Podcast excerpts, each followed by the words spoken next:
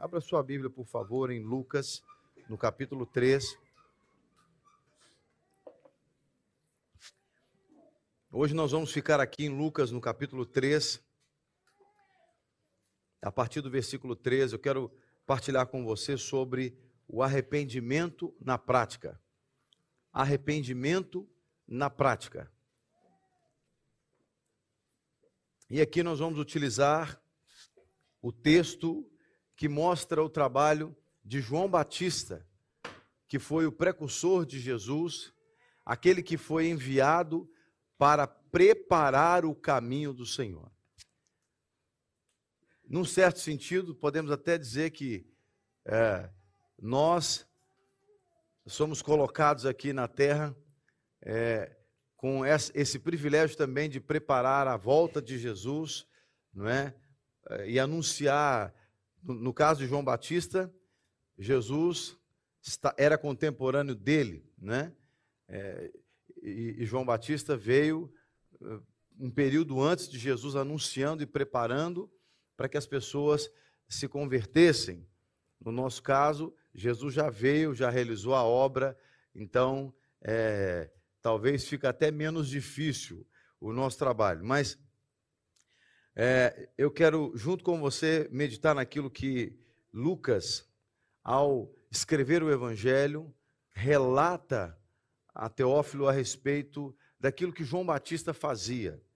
E ele, é, no verso 3, Lucas capítulo 3, a partir do verso 3, diz assim: Ele, está falando de João Batista, ele percorreu toda a região nas imediações do Rio Jordão pregando o batismo de arrependimento para a remissão de pecados.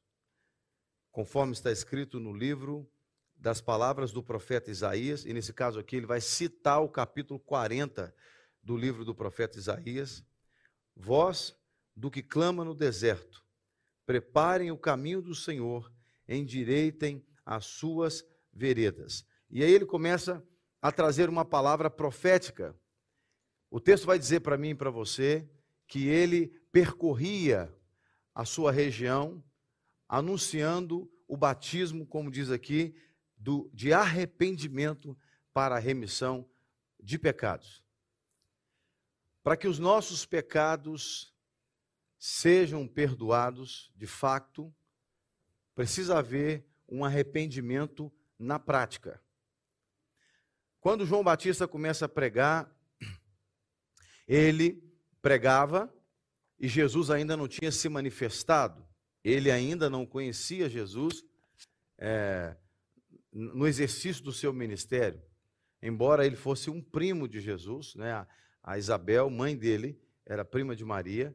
A Bíblia até vai dizer que quando Isabel estava grávida, é, no sexto mês da gravidez, ela recebeu a visita de Maria e o bebê saltou, no caso, na barriga de Isabel, saltou. João Batista, bebê dentro da barriga da mãe, saltou quando Maria saudou a sua mãe Isabel.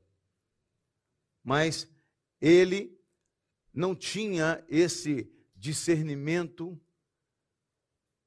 Ele sabia que o Messias estava no seu tempo, mas ele não sabia exatamente quem era, porque ele vai dizer num dado momento aí que ele sabia, passou a saber que era Jesus quando ele vai batizar Jesus, porque quem o enviou, nesse caso Deus, quem o enviou, diz para ele: quando você vir o Espírito Santo vir sobre ele em forma de pomba, esse é o Messias. Então João Batista está anunciando, anunciando um arrependimento para a remissão dos pecados. O mesmo arrependimento que João Batista anunciava ali, é o mesmo arrependimento que nós, as pessoas na nossa geração, é, precisam ter. Ou seja, tem que haver um arrependimento na prática para que haja a remissão dos pecados. É verdade que nesse, nesse momento aqui, Jesus ainda não tinha ido para a cruz. No nosso tempo, Jesus já foi para a cruz.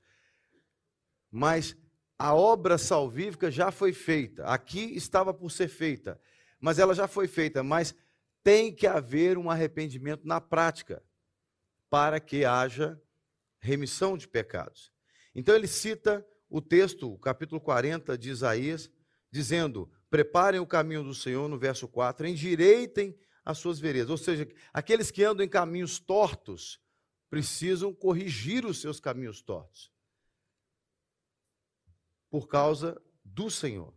E ele diz que todos os vales serão aterrados, e todos os montes e as colinas serão nivelados, os caminhos tortuosos serão retificados, e as estradas irregulares serão aplainadas, e toda a humanidade verá a salvação que vem de Deus. Olha que interessante. João vive num contexto onde a religiosidade era muito forte. Dentro do judaísmo, eles tinham a lei, e, é, tecnicamente falando, a lei seria a via de salvação. E ele vem pregando agora, falando do Messias, mandando as pessoas prepararem o, caminho do Senhor. E a forma que alguém tem de preparar o caminho do Senhor para a sua vida é produzindo um arrependimento. Ele fala que a humanidade vai ver essa salvação que vem de Deus. E a salvação de Deus, ela só é, se manifesta na vida de alguém que se arrepende. Salvação, livramento é a mesma coisa. A salvação de Deus, ela só alcança aquele que se arrepende.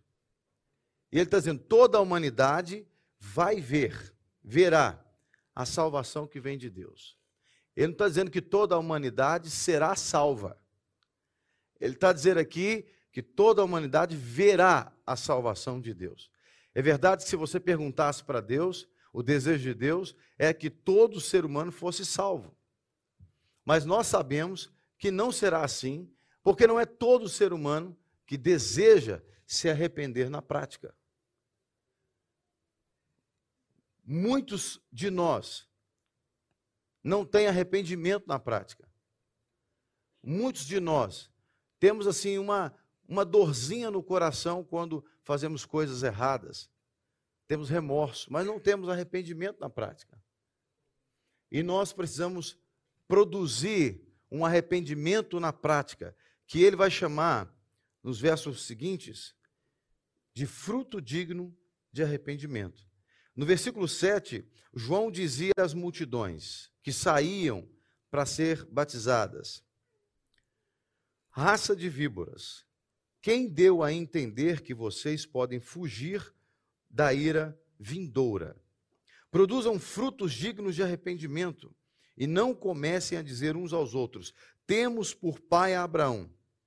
Porque eu afirmo a vocês que Deus pode fazer com que Abraão, com que destas pedras surjam filhos a Abraão.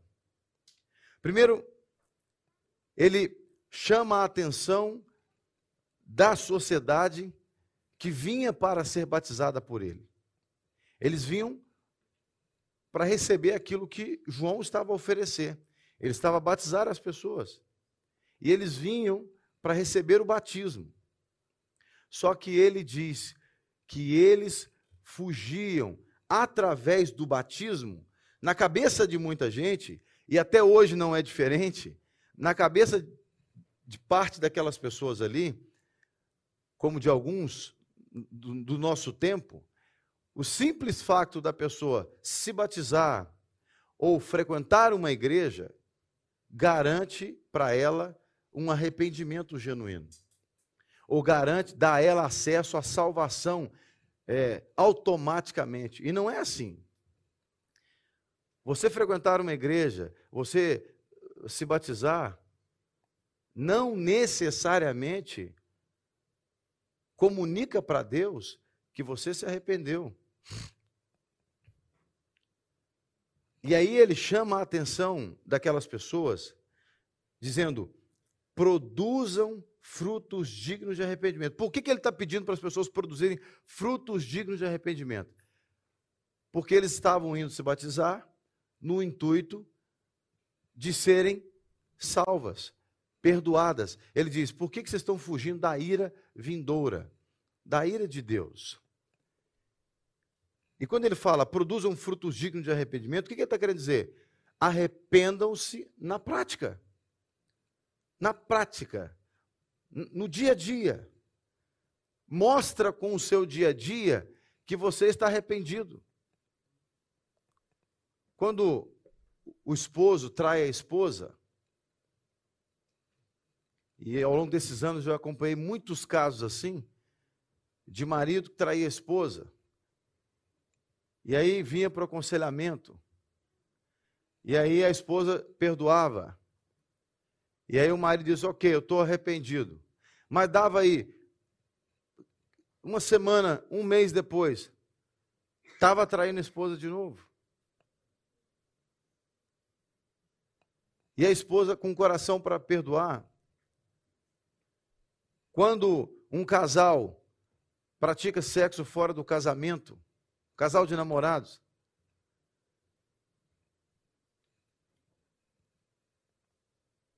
E aí eu estou falando de gente da igreja, não estou falando de gente do mundo, porque do mundo é o que sabe fazer. Você só dá o que você tem, você não dá o que você não tem. E aí, a pessoa Deus fala no coração das pessoas, arrependam-se. As pessoas, ah, eu tô, estou tô triste, eu estou arrependido. Mas daí logo lá na frente, na prática, não se arrependeu. O que João Batista está dizendo é, para aquelas pessoas que elas tinham uma mentalidade que se fossem batizadas, elas escapariam da ira vindoura. Uma vez um, uma familiar minha disse assim, olha, eu, eu sempre falando da pessoa perdoar o seu cônjuge, porque a pessoa sofreu muito no casamento com seu cônjuge e a pessoa tinha muita dificuldade de perdoar. E aí um dia a pessoa disse para mim assim, olha, se calhar eu, eu penso que se eu me batizar, eu vou conseguir perdoar fulano. Eu disse, eu vou, te, eu vou, eu vou ter que frustrar você agora. Vou frustrar você agora. Sabe o que vai acontecer no dia do seu batismo? Você vai entrar seca e vai sair molhada da piscina. É o máximo que vai acontecer. É o máximo. Você entra seco e sai molhado.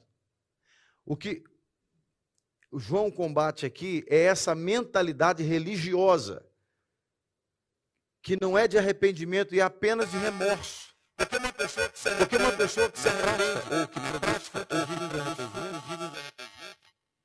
de ele endireita o caminho. Ele está indo numa direção, ele muda e retorna para o caminho reto de Deus.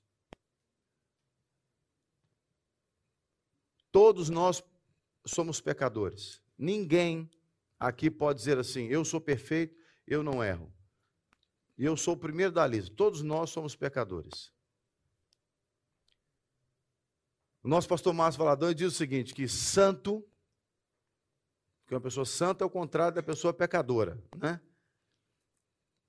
Um santo, uma pessoa santa, não é aquele que menos se suja, mas é aquele que mais se lava. Você, quando vem para a igreja, quando a gente vem para a igreja, eu estou na igreja há pouco mais de 21 anos. Você vem para a igreja, a grande maioria de nós vem lotada de problema, de pecado, às vezes até de demônio. Tem uns que vêm com tanto demônio que você tem que tirar, distribuir senha para não dar confusão. É. Na hora que você vai mandar sair, você tem que falar: sai todo mundo em fila indiana com as mãos para trás para não ter problema. Tem muita. Todo mundo, quando sai do mundo e vem para Jesus, não tem um que escapa, irmão. Vem cheio de problema. Todo mundo viciado. Pode ser qualquer vício, mas vem todo mundo com, com defeito. Porque você estava no mundão, você não conhecia Jesus. Por mais educadinho que você fosse, você diz, não, eu sou, eu, eu, tive uma boa educação, nunca roubei, nunca matei ninguém, né, nunca me prostituí, mas você é pecador na mesma. Se você quisesse fazer essas coisas, você tinha potencial para fazer dentro do ser humano, de todo ser humano, tem em potencial um ladrão, um prostituto, um mentiroso, um assassino, um fofoqueiro e mais um monte de trem ruim. em potencial. Não quer dizer que você é obrigado a fazer isso, mas você, basta só um gatilhozinho para fazer, você faz. Então aí a gente vem para a igreja. A gente não, não entende o que, que é esse negócio de arrependimento direito.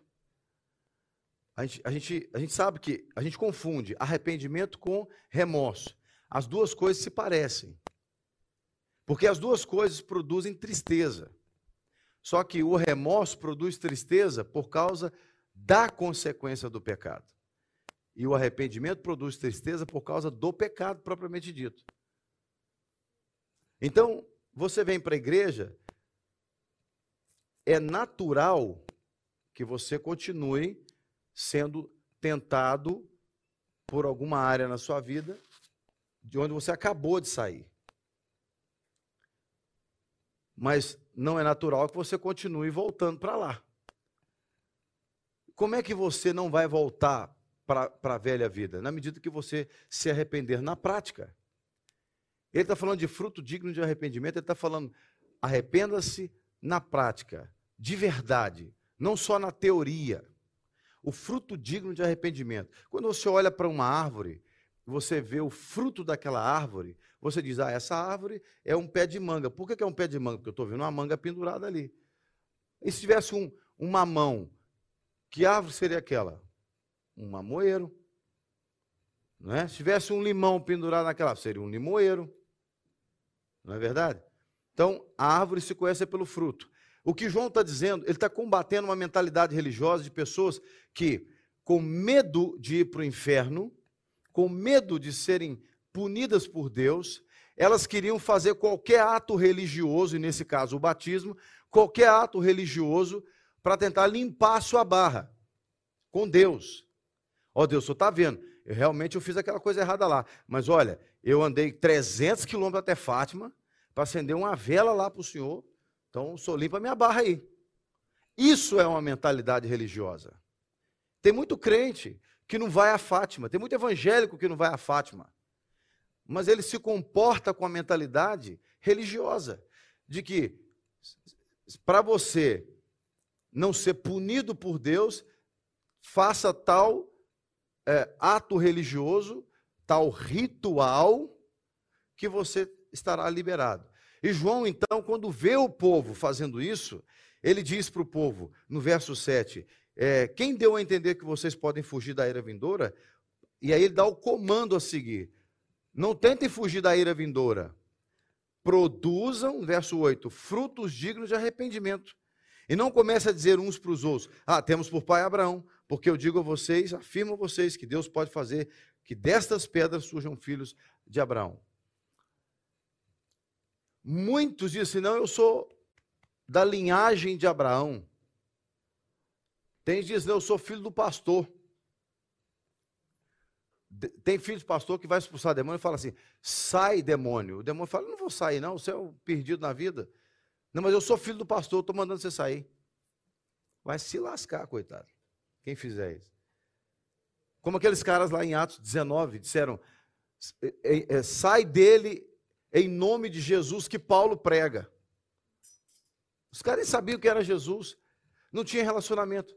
Então, o que João está combatendo é a mentalidade religiosa que confunde as pessoas e não faz com que as pessoas tenham um arrependimento na prática. E aí ele vai dar alguns exemplos. Ele, ele ainda. Deixa eu seguir aqui no versículo 9, eu chego lá nos exemplos. Diz aqui: também o machado já está posto à raiz das árvores. Portanto, toda árvore que não produz bom fruto é cortada e lançada ao fogo. Ou seja, ele reforça dizendo: não tem escapatória. Ele está dizendo: o machado já está posto à raiz.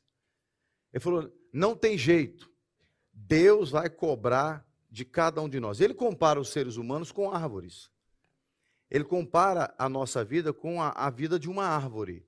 Ele diz: toda árvore que produz mau fruto ou que não produz bom fruto, ela vai ser cortada e lançada ao fogo. É óbvio que isso é uma linguagem metafórica, mas ele está apontando para o julgamento eterno de Deus, aonde as pessoas que não se arrependerem verdadeiramente na prática dos seus pecados, elas serão lançadas no fogo. O inferno é conhecido como aquele lugar que é ah, o lago que arde com fogo e enxofre. E é, ele, e é conhecido também como a segunda morte. É por isso que alguém disse um dia assim: uma pessoa que nasce uma vez só morre duas vezes. Mas a pessoa que nasce duas vezes morre uma vez só. Entendeu? Nasceu uma vez só, morre duas vezes. Nasceu duas vezes, morre uma vez só. Nasceu uma vez só, nasceu só da barriga da mãe. Não nasceu de novo, vai morrer fisicamente e espiritualmente. Porque o inferno, é, eu vou traduzir inferno da seguinte maneira: é óbvio que o inferno deve ser um local, mas eu vou traduzir assim: o inferno é a eternidade sem Deus. Isso é o inferno, onde diz que o verme nunca morre. A Bíblia diz que o sujeito vai sofrer ali ao ponto de ranger os dentes. O sujeito vai ter consciência do que é o inferno. Então, se uma pessoa só nasce uma vez da barriga da mãe dela, ela vai morrer fisicamente, porque vai chegar com 100 anos de idade ou antes, vai morrer, e vai morrer espiritualmente, porque não se arrependeu na prática. Agora, a pessoa que nasceu duas vezes morre uma vez por quê? Ela nasceu da barriga da mãe e nasceu de novo. Se arrependeu verdadeiramente. E aí ela só vai morrer fisicamente. Tem muitas pessoas que perguntam assim, pastor, será que meu avô foi para o céu? Tem umas perguntas que não dá para responder, né, irmãos? É difícil. É difícil. Às vezes eu, eu tenho vontade de responder, mas eu não posso especular, né? Eu não posso. E às vezes tem irmãos que pensam que o pastor tem uma lista aqui de nomes que vão para o céu, né? Será que Deus revelou essa lista? Não, graças a Deus que Deus não revela para pastor nenhum. Se tiver algum pastor aí que falou que tem lista que seu avô tal não tá, pula fora, viu? Pula fora, porque esse negócio é, não é de Deus, não. Por quê? Se o camarada pecou a vida inteira, fez mal a vida inteira, mas na hora que ele está morrendo ali, eu creio na misericórdia de Deus. Eu creio que no último instante de vida, Deus ainda dá uma oportunidade. Não sei como é que ele faz isso, não sei como é que ele conversa ali com o sujeito, mas eu já tive, ouvi testemunhos de pessoas que disseram para mim, pastor, eu estava morrendo. Deus, eu estava em coma. Deus me mostrou, mostrou a minha vida toda e falou comigo: Vou te dar mais uma chance. E a pessoa voltou à vida. Então, é, é aquele ditado que eu falo lá que nós temos em Minas Gerais: Pé de galinha não mata pinto. Deus sabe como pegar em cada um de nós sem matar. Ele sabe pegar sem matar. Eu falei essa semana para uma pessoa, ela disse para mim: estou sofrendo demais, estou sofrendo demais. Eu falei assim: Mas está viva, não morreu. Então, Deus não matou. Então agradeça a Deus, porque se está vivo ainda, tem chance de arrepender na prática. Tem chance de arrepender. Meu irmão, todo dia quando eu acordo de manhã, você sabe o que, que eu entendo? Deus está me dando a oportunidade de me arrepender hoje. Por isso que a palavra de Deus diz assim: não endureçais o vosso coração quando ouvides a voz do Senhor. Se você acordou hoje de manhã, e Deus não te levou, é porque Ele está te dando a oportunidade de você se arrepender. Ah, não, mas eu já me arrependi, eu sou crente há 20 anos. Arrepender de quê? Não sei. Mas com certeza tem uma coisa para se arrepender ainda. Pergunta para Ele. É, às vezes, porque se você tivesse prontinho, perfeitinho, Deus já tinha te levado. Se a Bíblia fala que a vida aos 70, 80 é enfado, Paulo vai dizer que era muito melhor estar com Cristo do que estar aqui na terra. Se Pensa comigo, você acha que Deus ia deixar você na terra à toa? É porque a obra não foi completa, mas Paulo fala: Eu estou certo de que aquele que começou a boa obra em vós há de completá-la. Então, isso é uma oportunidade para eu e você nos arrependermos todo dia, na prática. Quando eu falo arrepender na prática, porque muitas vezes tem muita gente que arrepende só no gogó. Você está arrependido, fulano? Quem tem criança em casa entende isso. O menino morde o outro. Aí o pai vai lá, chama atenção, disciplina, fala: dá um abraço do irmãozinho. Está arrependido? Menino. Ele fala assim, hum, mas já está olhando para o outro irmão assim, e já faz assim. Estou arrependido. Diante do pai, ele fala: estou arrependido. Mas ele, eh, às vezes, ele até fala para o irmãozinho assim: ó, me espera. O infeliz tem três anos de idade, não arrependeu nada, endureceu o coração, por isso que apanha, por isso que, que toma chinelada no bumbum, que é a parte pedagógica que Deus colocou na gente para a gente poder ser disciplinado. Você não pode dar tapa na cabeça do menino, chute nas costas, nada disso. Tem uma parte pedagógica exclusiva para você descer a tarefa, né? que fica mais ou menos aqui nessa região entre a coxa e a cintura, na parte de trás. É. Então, o que ele está mostrando aqui é que nós precisamos ser o tipo de árvore que, quando aquele que tem um machado nas mãos olhar, ele vai dizer: não, essa aí tem bom fruto, eu posso deixar. O bom fruto é o arrependimento na, na prática. E aí, começaram a surgir algumas dúvidas. No verso 10, eles perguntaram assim: a multidão, as multidões, perguntaram para João: o que é que nós devemos fazer? Olha que interessante. Quando ele falou: ó, vocês estão achando que só batizar vai livrar vocês do inferno? Vocês estão lascados. Vocês não resolvem, muda de vida para vocês verem, não. Vocês não mudam de vida para vocês ver se, se, se vai ser salvo. E o pessoal falou aí, está falando sério. A gente precisa realmente. O que, que, que nós estamos fazendo de errado? Então vamos lá. O que é que nós temos que fazer? Pergunta para mim: o que, é que nós temos que fazer? Vamos ouvir o que, que o João tem para dizer para nós, que eu também preciso saber. No versículo 11 ele diz assim: Quem tiver duas túnicas, reparta com quem não tem, e quem tiver comida, faça o mesmo. Olha que interessante. Ô João, o que, que é fruto digno de arrependimento? Ele falou: simples. Quem tem duas túnicas, reparte com quem não tem. Quem tem comida, reparte com quem também não tem. Faça a mesma coisa. Entendi nada, alguém vai dizer, né? Como assim? Eu sou um pecador, como é que eu provo que eu estou arrependido, dando comida para os outros e dando roupa para os outros? É exatamente isso que ele está querendo mostrar. Ele está querendo mostrar um coração sensível ao desafio do outro, sensível à dificuldade do outro, um coração que se preocupa com o próximo. Porque, irmão, nós vivemos, irmã, nós vivemos num mundo egoísta, num mundo que as pessoas só querem para elas, só querem ter. Não, se eu resolver, se eu saciar minha fome, tá tudo bem. O outro é que, que morra de fome para lá. Não é problema meu. Nós vivemos num mundo assim. E ele está mostrando, porque quando ele fala de arrependimento aqui, talvez aquele grupo de pessoas, como alguns de nós, poderia pensar assim: não, ele está falando de adultério, arrependimento de roubo, arrependimento de assassinato. É só disso que ele deve estar tá falando. Não, o que ele está mostrando, ele não cita um pecado ali quando ele fala do arrependimento. Produzir fruto digno de arrependimento. Ele não cita um tipo de pecado moral ou o que for, ele não cita. Fica subentendido que ele está falando de um estilo de vida que não esteja alinhado com a vontade de Deus.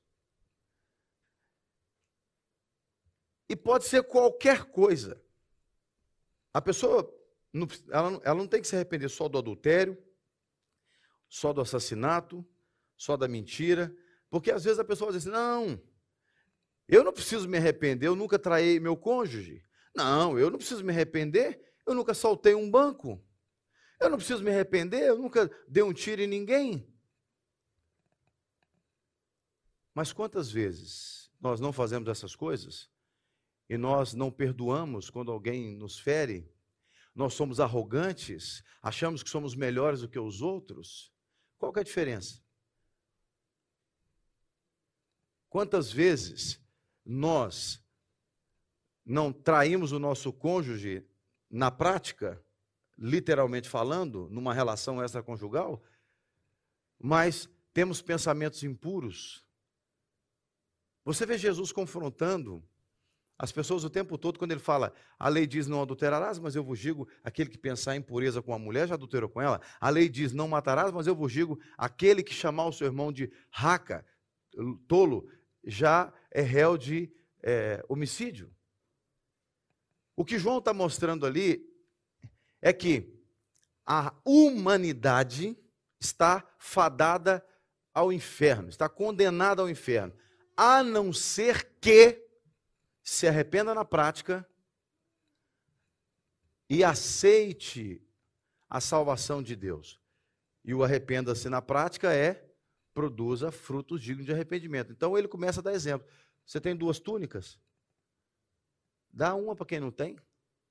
Não está dizendo aqui, irmã, que você não pode ter 30 pares de sapato no seu guarda-roupa. Não é isso. Agora, não é pecado você ter 30 pares de sapato no seu guarda-roupa. Agora, é pecado você ter 30 pares de sapato no seu guarda-roupa, sabendo que tem uma irmã que convive com você que não tem nenhum. Percebe? como que é sutil. Não é pecado nenhum você comer picanha todo final de semana, fazer um churrascão. É pecado se você não me convidar. Brincadeira. Ela gostou também, ela quer ser convidada também.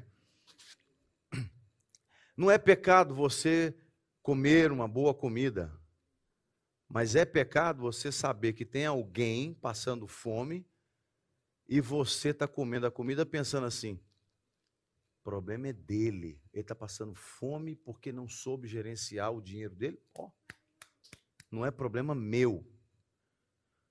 Escute, a partir do momento que Deus faz você ciente daquilo, é um problema seu. É um problema seu. Quando pessoas vêm me pedir dinheiro na rua, eu não tenho dinheiro para ficar dando na rua assim, não. E também não sai dando dinheiro na rua senão. Eu pergunto, o que você quer fazer com o dinheiro? Tem uns que são honestos, sinceros, é para tomar cachaça. Quer tomar um bagaço ali na esquina? Fala, não vou dar. Agora, quando fala, não, eu quero comer, eu estou com fome. Eu falo, está com fome mesmo? Quando eu tenho tempo, eu vou com o sujeito lá, falo, escolhe o que você quer comer aí. Quando eu não tenho tempo, e o cara falou comigo que é com fome, eu falei, Deus, e se estiver mentindo, hein? Foi o problema é se eu não dou, ele está com fome e eu vou, aí eu dou o dinheiro e falo, ó, escute bem o que eu vou lhe dizer. Esse dinheiro é abençoado. Eu estou te dando dinheiro para comprar comida. Se você usar isso para tomar cachaça, usar droga ou qualquer outra coisa, você vai se ver com Deus, hein? Não, não, não, não, não pode deixar para comprar comida mesmo. Quando Deus nos mostra, nos faz ciente de uma dificuldade, às vezes você vai dizer assim, eu não tenho dinheiro para dar ao cara. Eu não tenho dinheiro para dar ao cara. Quando Jesus faz a multiplicação dos pães, os discípulos falaram assim: Nós não temos dinheiro, Jesus, para dar comida para esse tanto de gente. Vê o que vocês conseguem arrumar aí. Arrumaram lá cinco pães e dois peixes. Eu imagino quando chegaram para aquele menino que estava com cinco pães e dois peixes. Ô garotinho, vamos ter que confiscar aqui seus cinco pães e dois peixes, porque Jesus, está vendo esse tanto de gente aí? Eles vão comer seus cinco pães e dois peixes aqui. E o menino pensa assim, meu Deus, por que, que eu vim parar aqui? Minha mãe mandou no supermercado ali, eu vi esse tanto de gente, fiquei curioso para ver o que estava acontecendo. Cheguei aqui, agora acabou. Estou lascado, o que, que eu vou explicar para minha mãe? Eu não vejo esse diálogo, esse menininho, esse pensamento lá na, na Bíblia. O que eu vejo na Bíblia é que ele entregou os cinco pães e dois peixes. E porque ele entregou, porque ele certamente foi sensibilizado com uma multidão de pessoas, porque enquanto ele está ali, ele está quietinho no meio da multidão, Jesus está conversando com os discípulos ali no canto. Só a diretoria resolvendo o que, que nós vamos fazer questão de gente aqui com fome. E o menininho lá só pensando quando é que os milagres vão começar e tal, e a mãe esperando o almoço em casa. E só a diretoria. O menino não está sabendo de nada. Ele está vendo ali um negócio, um movimento, mas ele não sabe o que está acontecendo. Então, até aquele momento que ele não sabia o que estava acontecendo, Ele não tinha responsabilidade nenhuma. Quando os discípulos começaram a andar no mel, quem tem aí alguma coisa aí para comer? Quem tem comida aí? O menininho olhou, deve ter pensado: como é que eu vou esconder isso aqui? Não, não, não sei. A partir daquele momento, ele se tornou responsável por fazer alguma coisa em relação àquelas pessoas. É o que João está dizendo aqui. Você tem duas túnicas? Dê para quem não tem uma. Você tem comida? Partilhe com quem não tem. Isso é alguém que entendeu o que, que é se arrepender na prática. De não viver uma vida com a mentalidade do mundo, uma mentalidade egoísta, corrompida. Eu não estou dizendo, escute bem, não estou dizendo que nós temos que resolver todos os problemas do mundo. Deus não está dizendo isso. Ele não está dizendo que nós temos que resolver os problemas do mundo, porque a gente não é Deus, Ele é Deus. É Ele que resolve. Agora, a partir do momento que você tem ciência, Deus te revelou, Deus te mostrou, alguma coisa você tem que fazer. Tem que fazer, tem que perguntar para Deus: o que, que eu faço aqui? Eu não sei o que fazer. Então, ele vai te dizer: bom, você tem aí 5 euros. E esse sujeito aqui precisa de comer, mas você tem que ir embora para casa. Então, tira o, os dois euros que você precisa para pagar o autocarro e dê os três para ele comer, se é, se é o caso, se for o caso. É a túnica.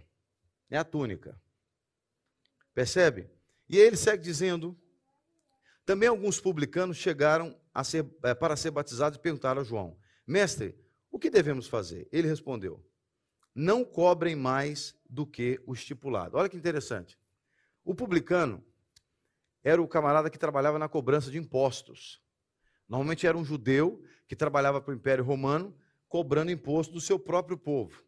Só que os caras eles eram corruptos.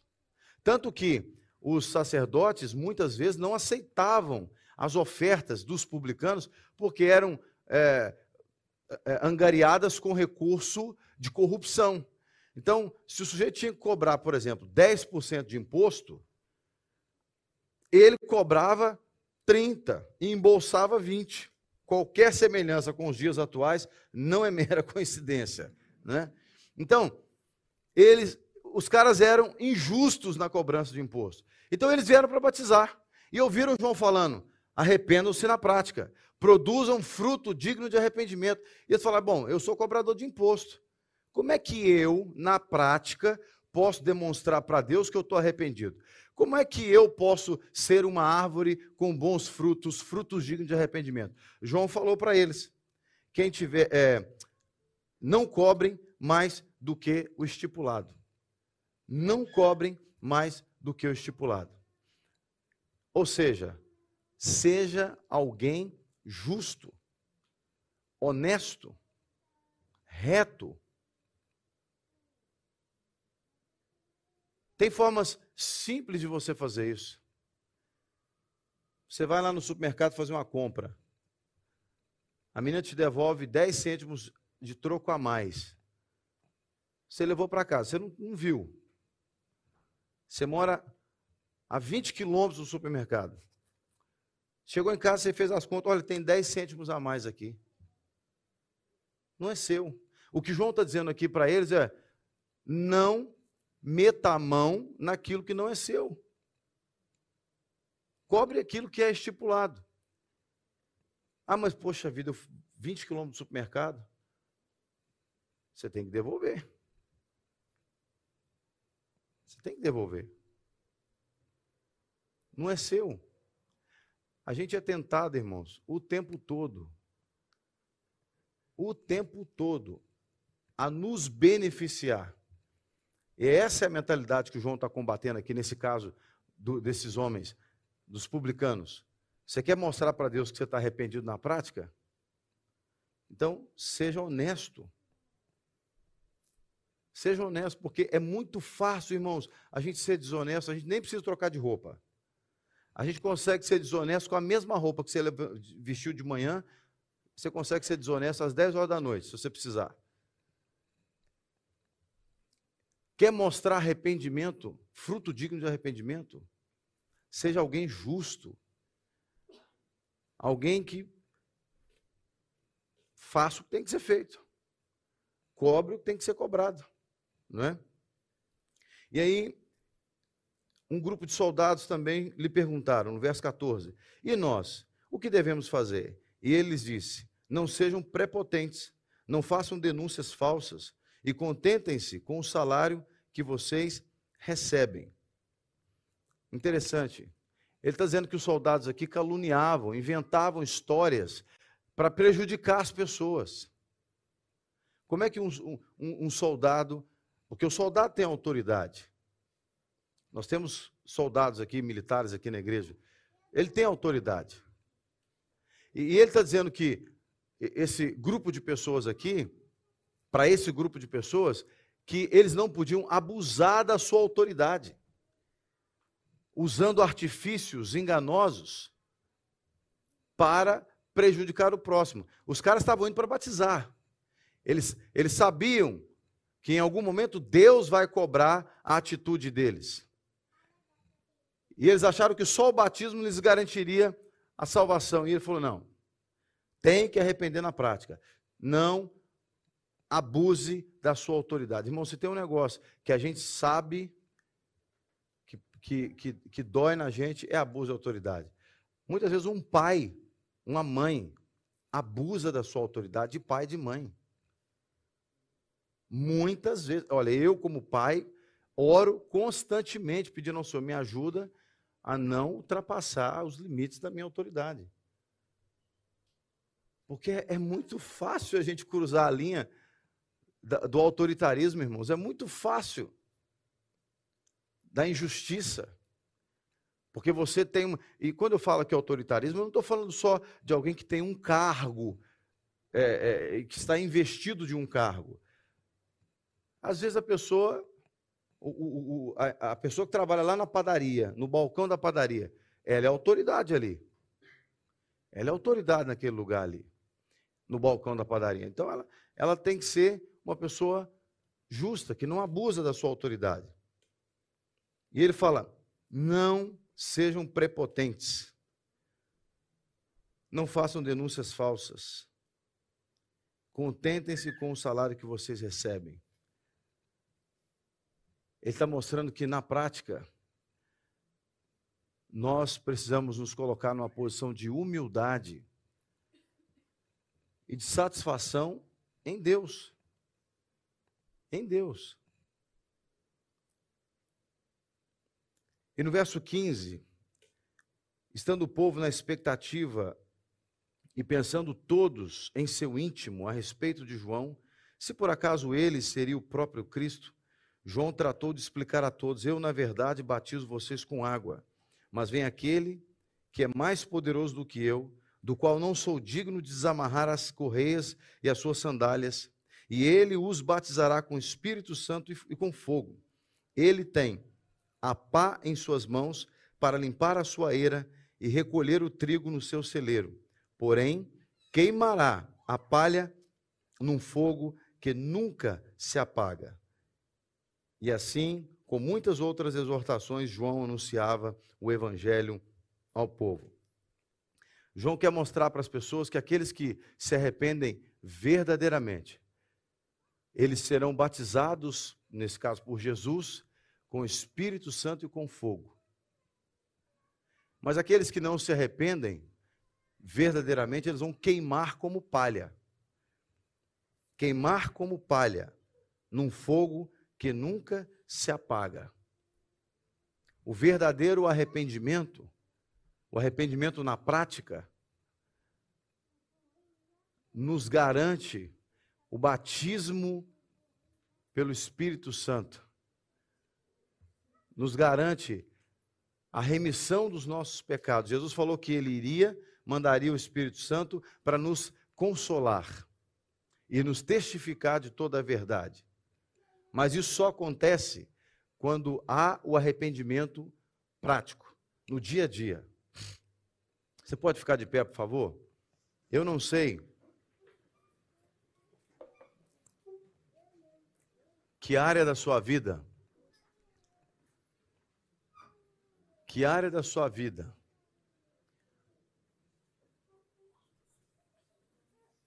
Você precisa manifestar algum fruto digno de arrependimento, algum fruto prático, ou seja, algum comportamento prático de uma vida que comunica para Deus que você se arrependeu legitimamente. A minha intenção aqui nunca, nunca foi, nunca será trazer nenhum peso sobre você, nenhum tipo de acusação, muito pelo contrário. É para trazer uma reflexão que faz com que eu e você possamos caminhar leves, com uma vida leve no altar do Senhor. Mas o fato é que nós precisamos, todos os dias da nossa vida, produzir um arrependimento prático. Você que é marido, precisa pensar no estilo de vida que você leva dentro da sua casa, com seu cônjuge, com seus filhos, se você os tem. O que que você precisa melhorar, mudar, para que a sua família veja que você realmente se arrependeu e é uma nova pessoa. Você esposa da mesma forma. Às vezes são coisas simples, irmãos. Às vezes a esposa está ali fazendo um almoço para o marido, e ela está tão chateada com o marido que ela não perdoa o marido, e ela está com raiva, fazendo aquele almoço com raiva. Ela precisa se arrepender na prática. Ah, mas o marido fez coisa errada. Ele, ele também vai ter que se arrepender na prática.